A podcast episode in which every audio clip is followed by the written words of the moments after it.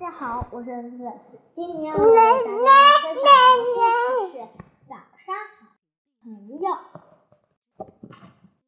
蛤蟆先生很不愉快，他整天躲着脸，他不想理别人，而别人呢，也好像躲着蛤蟆先生。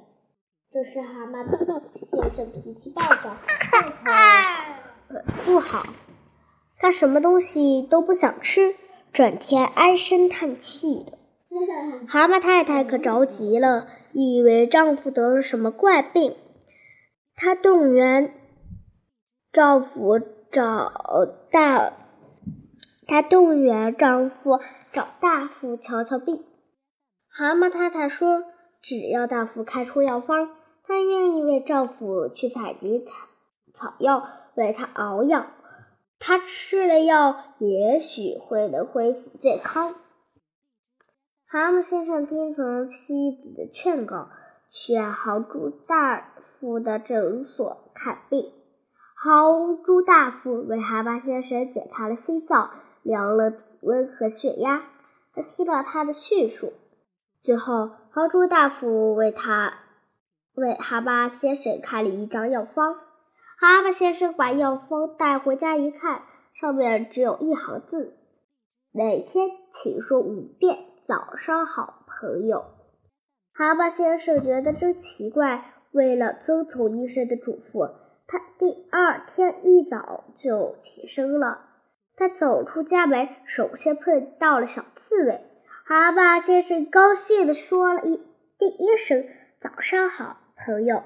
小刺猬听了非常快乐。他说：“早上好，朋友。今天的气色好极了，你也很愉快吧？”蛤蟆先，你今天的气色好极了，你很愉快吧？蛤蟆先生第一次听到有人说他气色好，他觉得自己好多了，心情也特别愉快。他路过小树林，看见青蛙先生在路边栽树。蛤蟆先生上前说了声“早上好，朋友”。他帮青蛙先生扶住树苗，让青蛙先生往坑里填土。青蛙先生高兴极了，他种完树就拥抱蛤蟆先生，说：“这是我们共同种的树，真正意义，真有意义。”蛤蟆先生也觉得自己干了一件很有意义的事，他乐得对小树苗说：“早上好。”朋友，祝你天天长高。这时，蛤蟆先生又瞧见了小兔拉着一车胡萝卜从大路上走来，他赶快迎上，说：“早上好，朋友。”说完，他就帮小兔推车子，一直把小兔送到家门口。小兔乐得咧开三瓣嘴，说：“蛤蟆先生，你真是个既好心又勤劳的朋友。”蛤蟆先生别提有多高兴了，他精神焕发地回到家里，看见自己的太太在准备早餐。